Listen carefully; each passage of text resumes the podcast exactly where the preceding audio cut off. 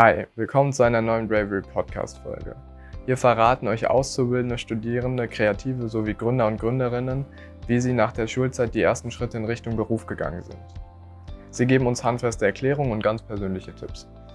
Es geht um Stärken und Schwächen, Zufälle und Glück, manchmal auch um Orientierungslosigkeit und krumme Werdegänge. Ich bin Leander und mache voraussichtlich 2023 mein Abi. Bin mir aber noch nicht ganz sicher, wo es hingehen soll. Was Kreatives wie Modedesign interessiert mich schon sehr. Heute bin ich verabredet mit Ismail Bulagmal, kurz Easy. Easy macht ziemlich viele Dinge gleichzeitig. Er ist Musikproduzent, DJ, war zehn Jahre Marketingchef bei Snipes und hat auch da designt. Wir sprechen heute über seine Musik, seine Karriere bei Snipes und über das Thema Kreativität. So viele Leute um mich herum sagen, sie seien nicht kreativ und denken zum Beispiel an das Malen von Bildern. Wir finden aber, Kreativität ist viel mehr und fragen Easy, wie er das sieht und ob man Kreativität lernen kann. Als äh, Songschreiber war ich gut darin zu formulieren, Dinge auszudrücken. Als Labelinhaber war ich gut darin zu verstehen, wie Musik vermarktet werden kann. Ich hatte schon viele Shootings gemacht, hatte schon viele äh, ähm, Videos gemacht, war also schon in diesem Media-Produktionsbusiness drin. Und ich war ja Clubkind, also quasi seitdem ich 13 war, war ich schon in Diskotheken, jedes Wochenende und auch in der Woche dann später und hatte gute Clubkontakte. Ich war wieder kreativ. Ich habe gesagt, weißt du was, ich baue dir dann Snipes Radio. Der Höhepunkt war dann, dass wir 360.000 verschiedene Hörer im Monat hatten auf snipesradio.com. Wir waren in der Lage, Menschen zu begeistern und zu inspirieren, was ein sehr wichtiger Punkt ist. Und wir waren natürlich extrem kreativ. Also wir haben immer mit den Mitteln gearbeitet, die wir hatten. Wir haben mit sehr wenig Geld sehr viel bewegt und haben aber das, was wir gemacht haben, so cool gemacht und so, so ästhetisch ansprechend gemacht, dass die Leute quasi in die Läden reingerannt sind. Wir gehen jetzt rein. Vergesst bitte nicht, dem Kanal zu folgen. Lasst eine gute Bewertung da, wenn euch der Kanal gefällt. Wünsche und Anregungen schreibt ihr wie immer an wunsch@braveryreports.de oder per Instagram. Jetzt aber erstmal viel Spaß bei der Podcast-Folge. Hi Easy, schön dich kennenzulernen. Wenn du bereit bist, würde ich sagen, wir fangen direkt einfach an. Freut mich, dich kennenzulernen. Let's go. Ähm, stell dich doch bitte einfach kurz mal vor. Ja, also ich bin äh, Ismail Isibe Bulakmal, bin in äh, Casablanca geboren, lebe aber seitdem äh, ich ein Baby bin in Deutschland und äh, bin im Grunde genommen Kreativunternehmer. Ähm, wie hast du denn Schule erlebt äh, und was wolltest du damals werden? Ich habe ein, äh, ein schwieriges Verhältnis zur Schule weil es auf der einen Seite die schönste Zeit meines Lebens war und weil meine gesamte Integration von der Schule abhing. Ich habe äh, sehr spät angefangen, Deutsch zu sprechen. Also ich konnte bis zur siebten Klasse eigentlich gar kein Wort Deutsch. Und habe dann das Glück gehabt, äh, aufs Gymnasium gehen zu können, auf ein bilinguales Gymnasium, weil ich eigentlich frankophon aufgewachsen bin. Also sprich, ich konnte eher Französisch sprechen als irgendeine andere Sprache, neben Arabisch, Marokkanisch. Und diese bilinguale Schule hat mich zuerst mal ein bisschen darauf vorbereitet, äh, weil wir schon in Deutschland gelebt haben, hier sozusagen Teil der Gesellschaft zu sein und auch Deutsche kennenzulernen. Äh, der Weg zum Gymnasium war aber dann schwierig wegen der Sprachkompetenz. Ich hatte aber das Glück eben, dass ich in der 9. Klasse einen so guten Deutschlehrer hatte, ähm, Herr Geisler hieß der, äh, dass ich dann wirklich gelernt habe, mit der Sprache auch umzugehen. Und ähm, das bezog sich doch auf Mathe und auf Geschichte und alles andere, was ich nie auf Deutsch gelernt hatte. Und die Oberstufe war natürlich super lustig. Also es, es war aber nicht so, dass ich das Gefühl hatte, ähm, dass meine Karriere von der Schule abhing, weil ich schon seit der siebten Klasse Musik gemacht hatte und das schon auf einem Amateurlevel. Und so war ich dann schon in der 11. Klasse eigentlich schon auf dem Profi-Level, habe wirklich Geld mit Musik verdient, meine eigene Band, habe produziert, recorded, habe dann quasi hier in Köln in dem Studio die ganze Nacht gesessen, wenn es frei war und habe dann die erste Bahn genommen nach St. Augustin auf mein Gymnasium und bin dann im Französisch LK eingepennt, weil ich einfach durchgemacht hatte. Also Schule war für mich dann tatsächlich ab der Oberstufe eher Nebensache. Äh, Nebensache oder sagen wir mal begleitend oder auch eine Pflicht einfach ne, dass ich mein Abitur irgendwie noch mitnehme. Ähm, später habe ich aber erst begriffen, wie wichtig dann doch die schulische Erziehung war und wie wichtig es war, viele verschiedene Punkte anfassen zu können, wie Physik und Chemie und Geschichte und so weiter und so fort, was einem aus der eigenen Perspektive, wenn man Schüler ist, nicht so, ähm, nicht so äh, offen scheint oder nicht so klar ist Äh, später, wenn ich dann mit anderen Leuten gesprochen habe, habe ich doch schon gemerkt, oh, ich kenne Napoleon, ich kenne Friedrich den Großen, ich kenne äh, Karl den Großen oder ich kenne so, so, solche Sachen. Das war ganz interessant. Ähm, aber es war keine Vorbereitung auf meinen Beruf. Angefangen hat ja alles bei dir im Prinzip mit Musik, wie du eben schon gesagt hast, in der siebten Klasse. Ähm, was hast du für Musik gemacht und wie hast du damit angefangen? Oder wie bist du da eingestiegen? Ja, also das ist noch für mich wie gestern. Ich habe einen Amiga 500 gekauft. Das war ein Computer, der ein bisschen mehr konnte als andere Rechner, der quasi multimedial aufgestellt war und wollte auch zuerst mal Grafiker werden, weil ich das ganz toll fand. Ne? Und wollte dann speziell Computerspiele-Grafiker werden, weil ich sehr viel gezockt habe. Ähm, Musik habe ich währenddessen aber die ganze Zeit gehört. Also ich habe meinen Schallplattenspieler gehabt, da lief dann die Schallplatte die ganze Zeit auf Repeat quasi. Es gab so einen Automatismus dafür bei Schallplattenspielern und habe währenddessen gezockt oder halt Grafiken gemacht. Und irgendwann kam mein Bruder mit ein paar äh, Raubkopien mit Disketten. Und auf einer Diskette war ein Musikprogramm, total abgefahren.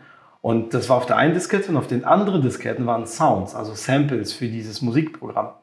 Und das äh, hatte mir kurz gezeigt und ich war weg. Also ich habe dann wirklich seitdem auch nichts anderes mehr gemacht, äh, den ganzen Tag. Ich habe dann wirklich versucht, Musik zu programmieren auf dem Amiga und Beats zu machen. Und dann habe ich gemerkt, cool, ich kann die Musik, die ich höre die ganze Zeit, die ich von meinem ältesten Bruder damals zugespielt bekommen habe, Hip-Hop, RB, LL Cool J, Public Enemy ähm, und äh, Bobby Brown und sowas. Diese Schallplatten habe ich gehört und dachte, cool, ich versuche irgendwie mal sowas zu machen. Und ja, dann war ich im Musikgeschäft. Also war quasi dein Bruder dieser, dieser Moment dafür, dass es bei dir Klick gemacht ja, beide hat? Brüder. Beide einer Brüder. hat das Programm gebracht, der andere hat die Schallplatten gebracht. Und äh, ich habe dann Zeitungen ausgetragen, um diesen Computer zu kaufen, den äh, mein Vater zuerst mal gekauft und ich bei meinem Vater dann abstottern durfte mit 35 Mark im Monat oder so. Hast du denn Tipps, wenn man heute damit anfangen möchte? Ist es heute irgendwie einfacher mit Spotify, Soundcloud und Social Media? Es ist einfacher und schwieriger zugleich. Äh, um so konkret bei der Frage zu bleiben und die Vergangenheit jetzt mal so ein bisschen außen vor zu lassen, weil die bringt ja jetzt nichts, demjenigen, der anfangen will. Ähm, einfacher ist die Seite geworden, wie man Musik veröffentlicht und wie man Geld mit Musik verdient. So, ähm, ein bisschen blöd ist nur, dass jeder, der mit Musik anfängt, sich nur auf das Digitale konzentriert, anstatt seine Musik auf der Straße oder in Clubs oder in Restaurants oder in der Aula in der Schule oder auf kleinen Stadtfestivals und Bühnen zu präsentieren. Weil dort lernt man Musik. Man ist kein besonders krasser Musiker oder versteht Musik nicht allumfänglich, wenn man die ganze Zeit vom Computer sitzt und irgendwelche Sachen eintippt, sondern man spürt die Resonanz von Musik unmittelbar erst, wenn man auf einer Bühne ist oder vor sechs Leuten performt. Und das ist die Kraft, die Musik bis heute hatte. Diese Kraft hat ein bisschen nachgelassen. Und deswegen ist Musik auch so ein bisschen unpersönlich geworden. Ein Musiker muss nicht nur für seine Musik werben, sondern auch muss für seine Person werben und für seine Ausstrahlung äh, stehen. Und die Resonanz, die Musik, die Magie von Musik, ja, die ist wichtig. Und die kriegst du meistens nur über das Live-Geschäft hin oder durch Live-Aktivitäten. Damit meine ich nicht Instagram Live, sondern da meine ich wirklich eine Bühne. Ich bin also aufgetreten in äh, Schulen, äh, Stadtfeste, äh, Universitätsfeste, egal wo irgendwo eine Bühne war, wir wollten einfach drauf und haben dann gerappt auf der Bühne, egal ob es Leute hören wollten oder nicht. Das wird heute vernachlässigt. Also es ist, es ist total einfach für jeden Musik hochzuladen, zu monetarisieren. Das sind einfach nur Knöpfe. Die, man kann alle Kanäle nutzen, YouTube, Spotify, iTunes Music und äh, iGroove und bla bla. Und Verträge sind da. Das war früher ein Prozess von Jahren, bis man sich auf einer wirtschaftlichen Ebene etablieren konnte, sodass der Geldfluss zurückkam. Also die Monetarisierung quasi, der Cashback. Das geht heute alles, aber das heißt nicht, dass du bessere Musik machst. Das heißt nicht, dass du automatisch dann finanziell erfolgreich sein könntest. Ähm, ein Vorteil heute ist, dass Musik nicht mehr gefiltert wird von Instanzen. Also früher hat der Radioredakteur zuerst mal das Sagen gehabt, mal gucken, dann hat der äh, Musikfernseherredakteur gesagt, ah, da muss ich mal gucken, ob ich auf eine Rotation nehme oder nicht. Dann äh, haben sich ganz viele Leute da eingemischt. Und äh, jetzt ist es demokratisiert. Jetzt kann jeder hochladen, was er möchte. Das ist einfacher, aber ähm, es heißt nicht, dass du unbedingt bessere Musik machst, wie gesagt. Und was auch ein bisschen günstiger und einfacher ist, dass du quasi auf dem Handy schon deinen Song machen kannst. Ja. Mit den ganzen Apps, die jetzt auch Apple hat oder Genau. so. Ja. Ähm, und wie ging es dann eigentlich nach der Schule bei dir weiter? Also wenn du, als du fertig warst mit dem Mhm. Abitur durch. Ja. Ähm, Abitur 96 abgeschlossen, direkt zum, äh, zum äh, Amt, wo man sich sein Gewerbe anmeldet. Das war so, das hat damals 18 D-Mark gekostet, also gefühlt heute 9 Euro, äh, direkt Gewerbe angemeldet. Und dann direkt auch angefangen, Rechnungen zu schreiben. Und ähm, der nächste Schritt war nicht mehr weit weg. Also man muss auch sagen, Hip-Hop und RB früher als äh, Produktionsgenre, ja, auf einem gewissen Niveau, was man haben musste, war sehr, sehr selten. Es gab vielleicht nur zwei oder drei Leute in Deutschland, die das gemacht haben, auf diesem, sage ich mal, RB-amerikanischen Level. Deutschrap gab es schon irgendwie nischenhaft. Äh, Frankfurt und Hamburg und München und sowas und Stuttgart, da gab es das. Aber nicht die Musik, die ich machen wollte. Und äh, ja, dann ging das ziemlich schnell, dass ich äh, von meinem Kinderzimmer dann das ganze Equipment rausgeholt habe. Es sah so aus bei mir wie in so einem Labor. Und habe doch meine Eltern, glaube ich, tierisch genervt mit, mit äh, der Lautstärke. Und ständig kamen irgendwelche wildfremden Leute, die dann in meinem Kinderzimmer aufgenommen haben. Da war das Mikrofon, da habe ich das Kabel durch zwei Türen in das Zimmer gegenüber gelegt. Und da war mein Bruder ausgezogen war, war das dann meine Gesangskabine.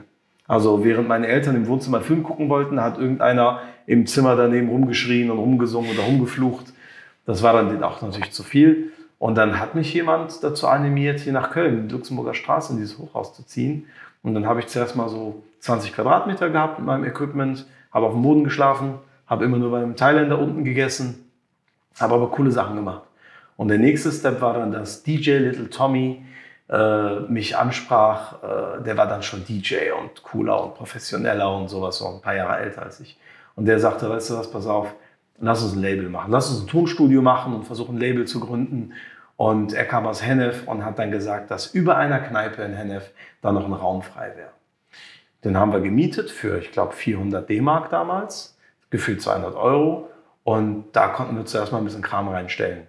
Und dann haben wir Aufträge bekommen und dann war ich eigentlich schon mittendrin. Und ging es dann recht schnell oder wie lange hat es dann gedauert, bis dann so Leute kamen, die man heute kennt? Also wir haben ja hier jetzt Okay, also Kollege so und äh, Farid Okay. Bang an der Wand hängen. Aber nein, also dass man, dass so größere Leute dann zu dir kamen, dass du Ja. bekannter wurdest in der Musikbranche. Ja. Schwer zu sagen. Ich, ich habe nie so den Wert auf meine Bekanntheit gelegt, muss ich sagen. Deswegen bin ich auch Produzent. Ich hatte die Erfahrung als Künstler auf der Bühne und habe dann gemerkt, das ist nicht mein Naturell. Das ist wichtig für Leute, die das, die denken, Musik machen, geil, geil, und ich will jetzt irgendwie äh, ein großer Star werden oder so.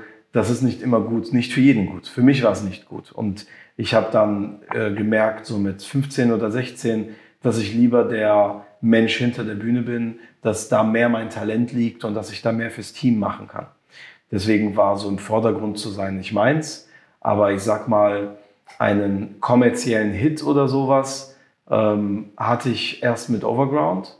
Das war Mitte 2000er, wo man dann äh, eine Single eben hatte in der Top-Platzierung. Ich war aber vorher schon in der Clubszene bekannt, ich glaube auch europaweit, weil ich sehr viele nischige Bands gesigned habe und sehr viele coole Remixe gemacht habe. Also viele Leute kennen Lieder von mir, wissen gar nicht, dass sie von mir sind. So, so kleine One-Hit-Wonder in der Clubszene. Und das hat mir sehr viel gegeben. Diese Anerkennung von den coolen Leuten, von den Musikliebhabern und jetzt nicht so in den Charts irgendwie zu sein.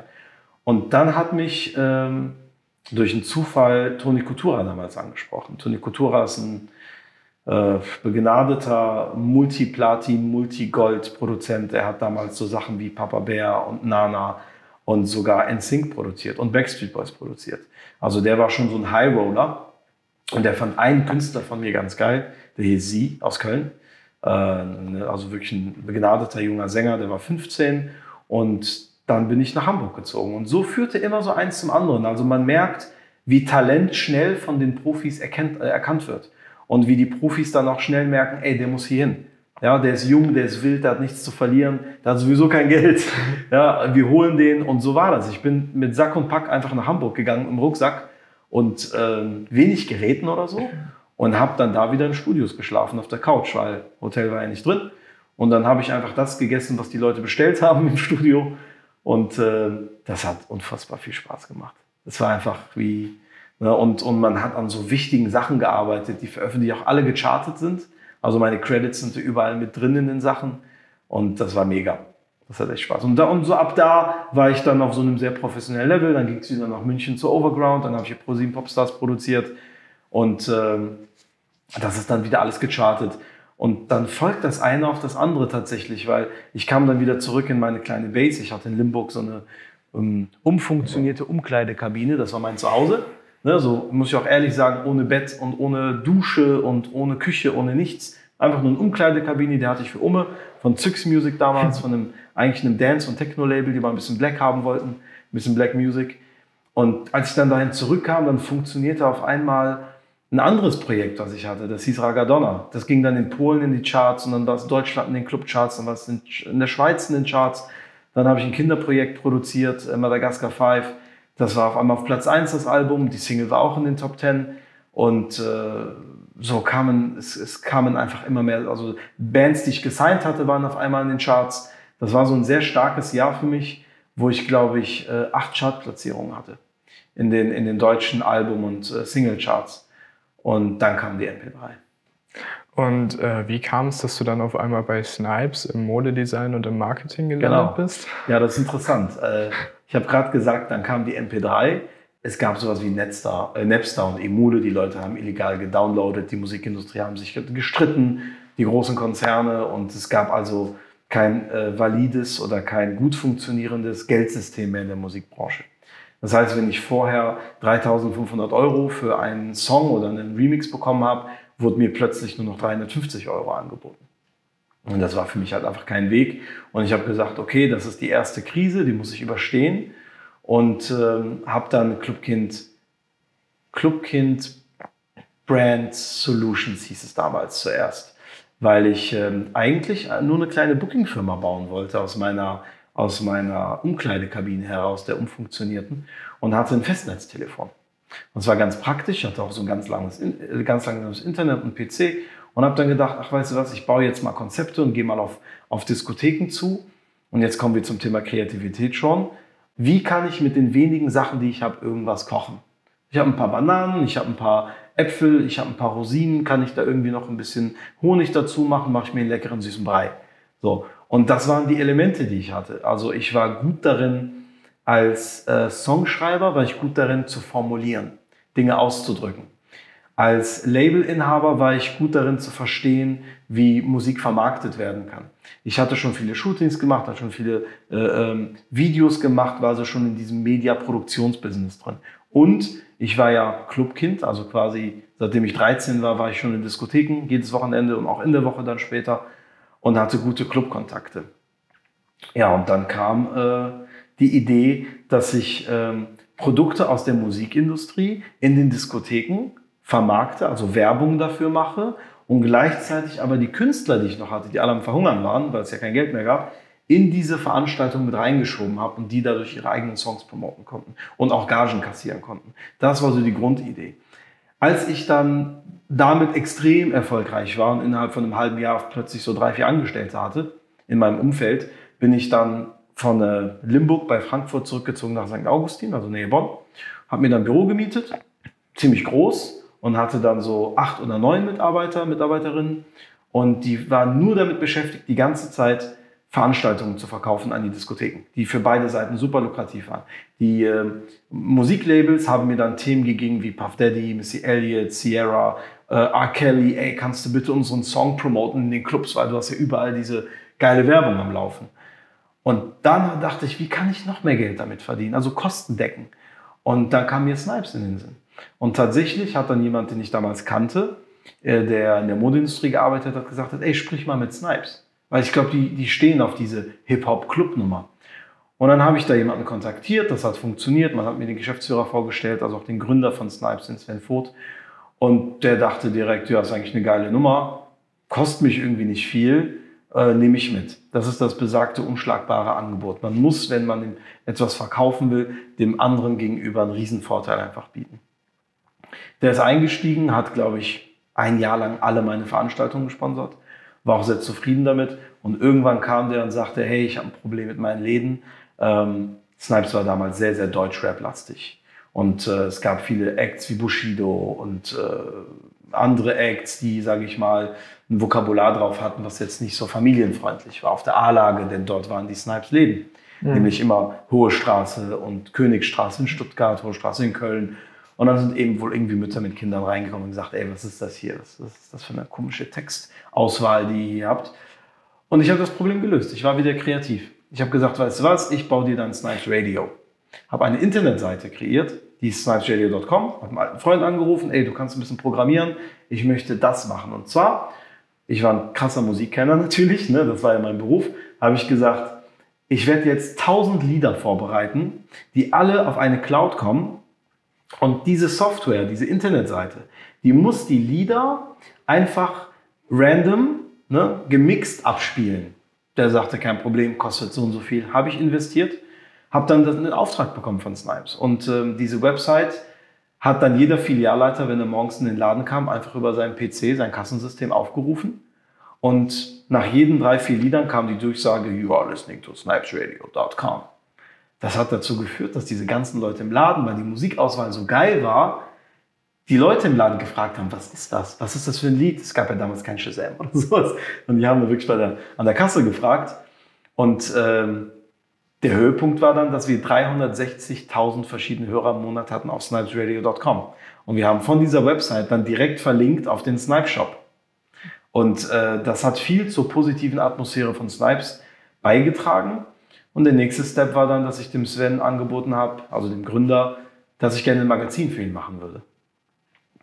Und das sollte ihn aber nichts kosten, weil Snipes ne, war jetzt nicht so groß wie heute.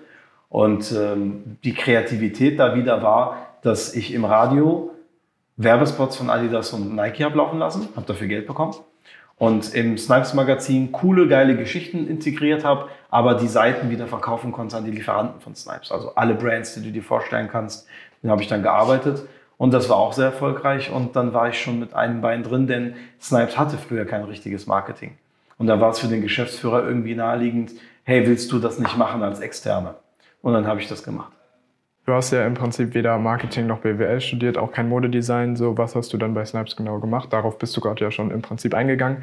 Äh, und was hat Snipes anders gemacht, dass es im Endeffekt so erfolgreich wurde? Ja, Snipes kam zur richtigen Zeit und hat den Zeitgeist am richtigen Zeitpunkt auch erkannt und nochmal gefördert.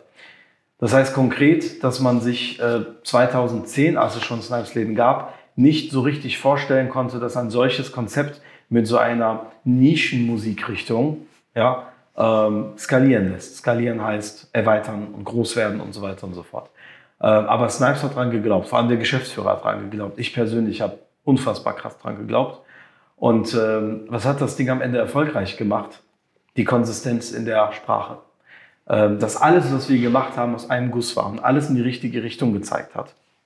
Das ist ein, glaube ich, so die, die Hauptformel und auch Authentizität und wir waren in der Lage, Menschen zu begeistern und zu inspirieren, was ein sehr wichtiger Punkt ist. Und wir waren natürlich extrem kreativ. Also wir haben immer mit den Mitteln gehabt, äh, gearbeitet, die wir hatten.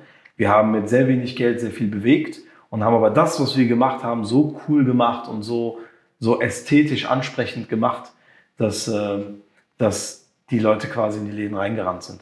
Und wir, wir waren auch sehr früh da drin, Social Media zu nutzen zum Beispiel. Wir waren kreativ eben damit fast jeden Monat gab es etwas Neues, was wir selber vorher gar nicht gesehen hatten, auf dem Markt. Und irgendwann haben wir den ersten Konkurrenten sozusagen überholt, dann den nächsten Konkurrenten. Und dann nimmt das alles so eine Dynamik. Man muss natürlich mutig sein, wenn man kreativ ist, aber ähm, der, der Weg war klar, die Vision war da. Genau, und die haben wir einfach jedes Jahr gepusht. Die große Vision war immer Snipes New York, aber die schon mittlerweile auch längst erfüllt. Ja, ähm, wenn man im Internet nach dir sucht, steht, dass du Modedesign auch gemacht hast. Ähm, hast du bei einer Kollektion mitdesignt oder wie war das? Ja, immer noch. Immer ja, noch. immer noch, also, ja, immer noch bei Snipes Kollektion oder in äh, anderen Marken? Oder? Nee, so bei Snipes gab es Designer, die das gemacht haben, Designerinnen, die das gemacht haben. Seit fünf Jahren betreue ich eine Marke, die nennt sich Mr. T. Das ist eine reine T-Shirt-Brand, die sehr erfolgreich ist. Ich glaube, die kenne ich sogar. Ja, genau. Es gibt das äh, bekannte Prey-Motiv und dann gibt es das bekannte äh, Fuck It-Motiv, so mit den Augen. Ja, doch, doch. Genau, das Foto habe ich geschossen auf Fuerteventura, weil damals so dieser Print-Look einfach dann geil war. So weißes T-Shirt, einen geilen Print, drunter einen kleinen Spruch und dann ging es los. äh, oder Started from the Bottom T-Shirts oder ähm, 99 Problem T-Shirts, was auch immer. Ne? Das ist alles super erfolgreich gewesen. Und äh, bis heute ist Modedesign ein wichtiger Punkt, wenn man im Fashion Retail arbeitet, weil ähm, jetzt Mode zu gestalten braucht das gleiche Wissen oder das gleiche Können wie Mode auszusuchen.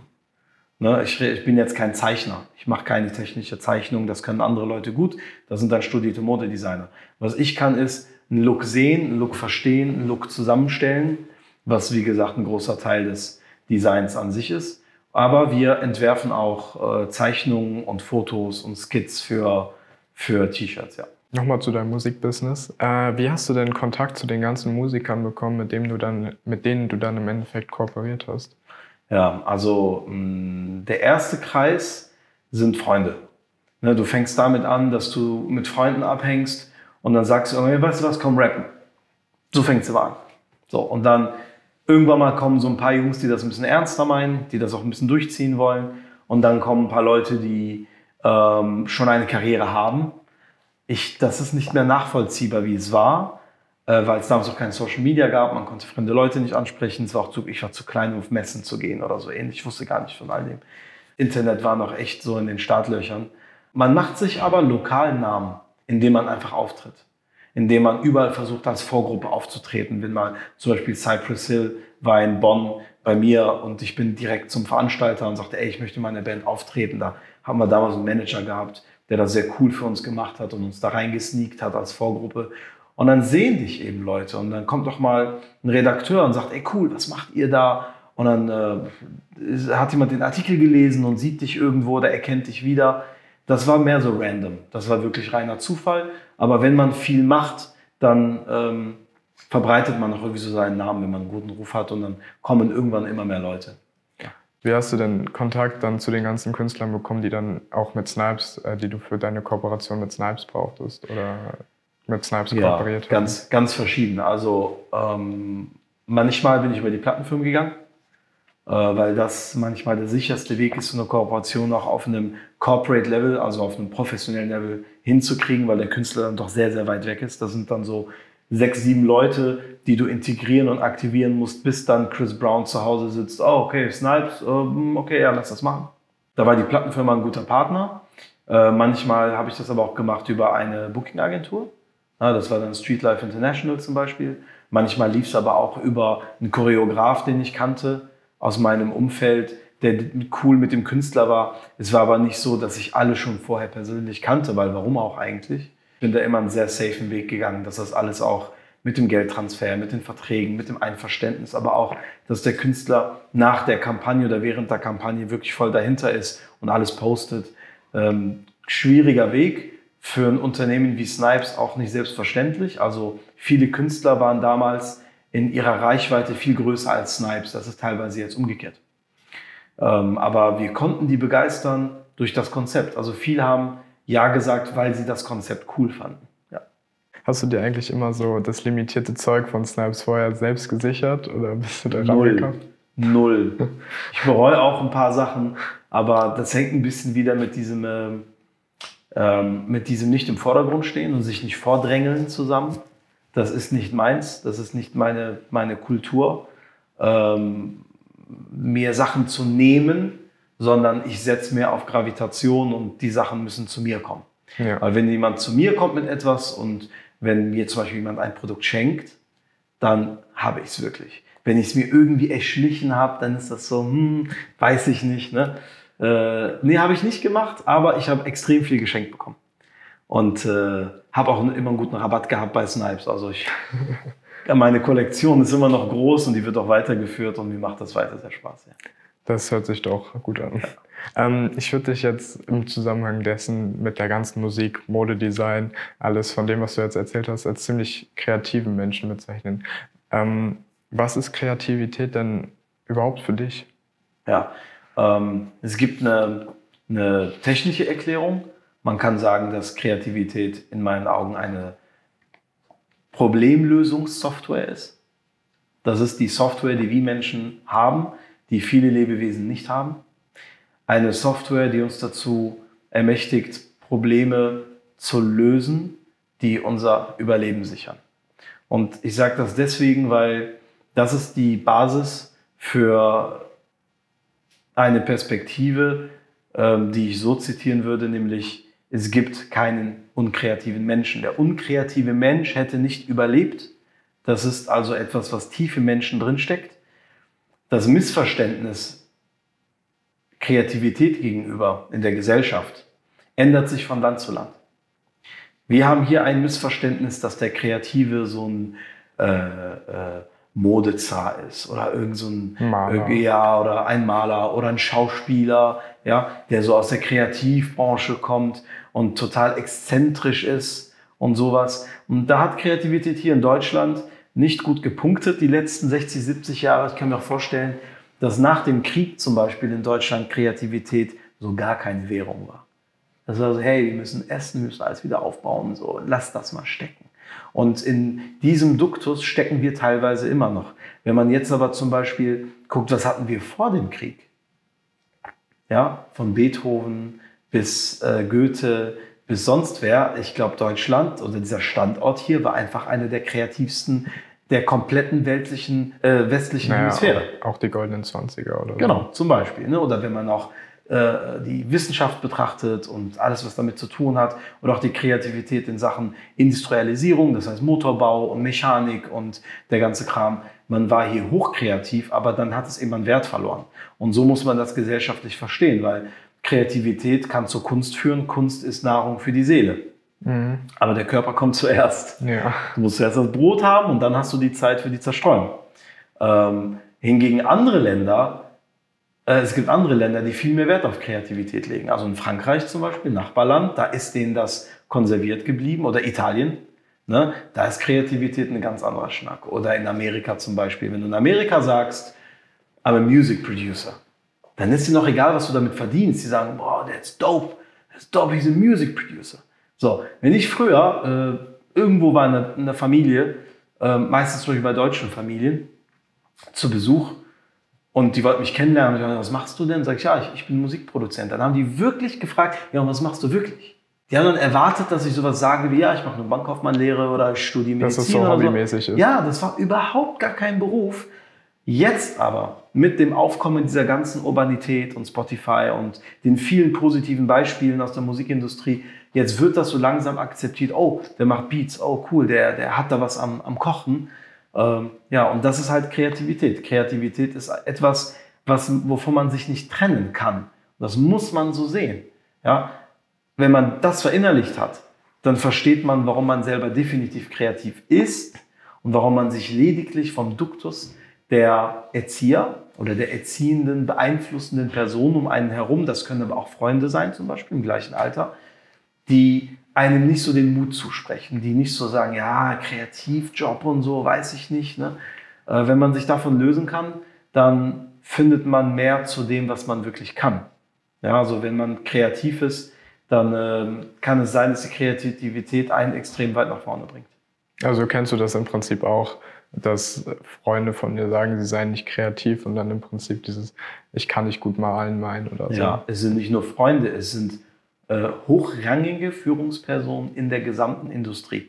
Ich habe immer wieder Videocalls, wo dann jemand zum Beispiel aus einer anderen Abteilung, also nicht aus der Marketingabteilung, wir aus der Salesabteilung oder aus dem HR, also Human Resources Personalabteilung, die sitzen dann mit im, im Meeting und dann wollen die eine Idee geben, eine kreative Idee, warnen aber vor, ja, ich bin ja nicht so der Kreative, aber ich habe da mal eine Idee. Ja, das passiert die ganze Zeit und ich denke mir nur, wenn ihr wüsstet, wenn ihr wüsstet, dass der Spruch gerade komplett daneben ist und dass man das gar nicht sagen darf. Ich nehme mir aber jetzt nicht die Zeit, jeden da zu belehren und zu sagen, hey, es gibt keinen Kreativen, weil Evolution, weil Überleben und Software. Das mache ich dann nicht, sondern ich, ich lächle dann einfach und sage dann so, komm, drop deine Idee und lass uns weitermachen. Du hast ja bei Snipes ja auch selber Leute eingestellt oder mhm. Personalgespräche geführt. Ähm, worauf hast du so geachtet? Ja. Noten, lückenloser Werdegang? Ähm, Snipes ja. hat ja oft ziemlich entspanntes, ziemlich cooles Verkaufspersonal, wenn man ja. da in den Laden geht oder so. Also, ich muss klarstellen, ähm, ich habe mit meiner Agentur für Snipes gearbeitet. Das heißt, Clubkind Marketing GmbH war es dann, ähm, war eine, eine eigenständige Firma, die exklusiv alles für Snipes gemacht hat. Also das komplette 360-Grad-Marketing. Ich habe bestimmt hier oder da in irgendwelchen Meetings sowas gesagt wie, aber da waren sich auch alle einig, ey, wir brauchen das coolste Personal. Aber um das zu bekommen, musst du ja zuerst mal als Company eine Marke haben, die auch gewisse Leute anzieht. Also nicht jeder will bei der Deutschen Post arbeiten, äh, der ähm, vielleicht aus der, der Culture kommt oder der jetzt der riesengroße Hip-Hop-Fan und sich einen kreativen Job vielleicht verspricht und der geht dann nicht unbedingt Pakete austragen und umgekehrt natürlich. Den einen ist das dazu wild und sowas.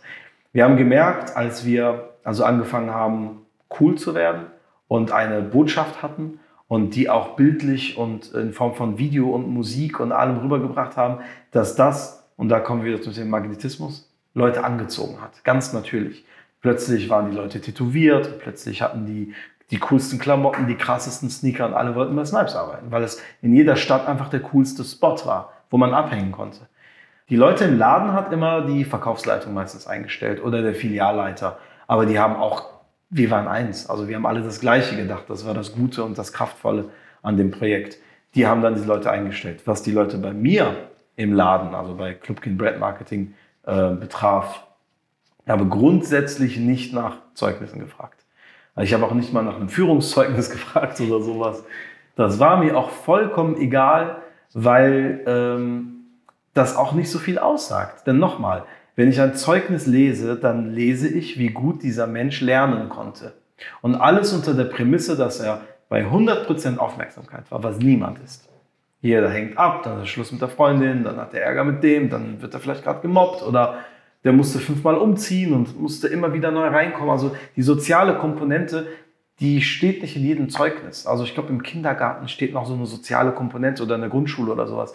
Aber irgendwann mal so äh, Sekundarstufe 1, Sekundarstufe 2 wird das total vernachlässigt. Dieses ja, Arbeits- und Sozialverhalten. Ja, aber vielleicht gibt es halt da, also bei mir gab es das nicht. Das ne? nicht bei mir gab es nur knallharte Nichts Sagendes. So, also ich sehe, wie gut jemand Stoff aufnehmen konnte. Aber sehe nicht, ob jemand eine Kultur versteht, nämlich zum Beispiel die Hip-Hop-Kultur oder die urbane Kultur versteht. Das kannst du da nicht ablesen. Und also meine ersten Fragen war immer, was machst du im Hobby? Und äh, ich habe dann zum Beispiel geguckt, dass mein Grafiker zum Beispiel ein DJ ist. Aus einem einfachen Prinzip. Ein Grafik, ein DJ sieht viele Schallplattencover. Ne? Der ist dann da, da hat drei Minuten Zeit, das nächste Lied zu suchen. Klick, klick, klick. Oh, nee, okay, das nicht, das nicht, das nicht. Er sieht die ganze Zeit Plattencover und äh, baut ein Wertemuster für eine Ästhetik auf. Ah, da kommt immer das Logo hin bei den Rappern. Oh, bei den Rappern, da sind sie immer auf so einem dicken Auto und dann posieren die so. Und dann haben die irgendwie so coolen Klamotten an und dann ist das eher alles so dunkel als hell. Und dann ist das alles vielleicht so bunt. Ja? Diese Ästhetik qualifiziert dich, wenn du das technische Know-how auch noch hast, mit den Programmen umzugehen, qualifiziert dich für einen guten Grafiker in einem urbanen, hip-hop-lastigen Unternehmen. Oder zum Beispiel mein Social Media Manager war jemand, der Partys auf den Kölner Ring geschmissen hat. Aber er hat sie ohne Flyer und Plakate gemacht. Das war damals vollkommen neu. Und seine Party lief richtig gut mit Schlange jedes Wochenende. Und ich dachte nur so, wow, was, wenn der vielleicht unsere Neueröffnung machen könnte? Ähm, und im Grunde genommen konnte keiner bei mir arbeiten, eine Agentur, der nichts mit Mode zu tun hatte.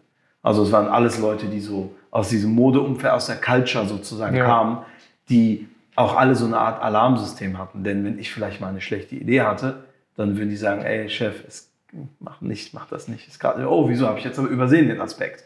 Sehr gut gemacht. Dann lass uns das machen. Und das bringt auch ein bisschen A, eine Augenhöhe auf der Arbeitsebene. Und dadurch, dass die alle aus einer Culture kommen und relativ kongenial denken, also gleiches Denken haben, ähm, haben die sich auch untereinander gut verstanden. Du konntest also mit allen Leuten in einen Club gehen zum Beispiel. Und nicht irgendwie, nee, ich höre lieber Techno, der andere hört lieber Heavy Metal, nee, dann, hm, den Laden gehe ich nicht und so. Das war alles ein Brei. Wenn ein neues Album kam von Drake auf dem Gang, hieß es dann direkt, ey, das neue Lied gehört, nee, habe ich nicht, zeig mal und so. Ja. Die haben sich gegenseitig befruchtet und ähm, gegenseitig up-to-date gehalten. Das sind so die wichtigsten Kriterien gegeben, na, äh, gewesen. Natürlich ist die menschliche Komponente sehr wichtig. Du musst schon am Ende, auch wenn jemand so ist, wie du es gerne hättest, musst du gucken, dass er sich da reinfindet und dass er vom Typ gut passt. Und die letzte wichtige Komponente ist vielleicht, äh, dass man sich davon lösen muss. Das will jetzt gar keiner hören, weil das gegen jede HR-Regel ist. Aber das ist meine Überzeugung, du musst dich davon lösen, Menschen in einen Job reinzuholen. Also es ist schon falsch zu sagen, wir suchen einen Buchhalter. Weil das nur die Leute zieht, die theoretisch Buchhaltung machen würden. Aber besser ist, wenn du sagst, ähm, ich suche Leute, die im Bereich Hip-Hop arbeiten möchten. Und dann lässt du das offen. Und dann lässt du den Menschen zuerst mal kommen. Und dann musst du wahrscheinlich einen Job um ihn herum bauen. Und zwar genau nach seinen Fähigkeiten. Weil ansonsten hast du ein Gap, also eine, eine Kluft zwischen dem, was der Arbeitgeber will an Leistung und zwischen dem, was der Arbeitnehmer eigentlich kann. Und dass das eins zu eins passt, ist in 99 Prozent der Fälle nicht der Fall. Also ich habe gerne Leute genommen und dann geguckt, ey, okay, der ist mehr so ein Typ. Ich habe genau das Richtige für dich. Ja. Und dann sage ich, hier sind 70% Pflicht und 30%, die du gestalten kannst. Komm mit Ideen. Und dann hast du sehr zufriedene Mitarbeiter, die auch im Job aufgehen. Und dann sind wir wieder beim Kreativaspekt. Mit Sicherheit, ja. genau, super Überleitung eigentlich. Hast du vielleicht noch einen Tipp für unsere Zuschauer, den du gern mal an die richten möchtest oder so? Ich weiß, dass die Zuschauer alle verschieden sind, deswegen ist es schwer, einen Tipp zu geben, der für alle passt. Aber ich glaube, so ganz platt gesagt, Mut, Kriterium Nummer eins. Mut, keine Angst haben, weil es kann wirklich nicht viel passieren. Ähm, probiert alles aus, dass ihr es später nicht bereut, wenn ihr es nicht gemacht habt. Äh, findet eure Grenzen raus. Guckt einfach, wie weit ihr gehen könnt und versucht immer, den nächsten Step zu machen äh, lernt ohne Ende. Lernkurve muss sehr, sehr groß sein. In dem Alter ähm, ist die Lernkapazität extrem hoch. Das ist äh, viel, viel einfacher als später etwas zu lernen. Und ähm, ihr habt unfassbare Möglichkeiten.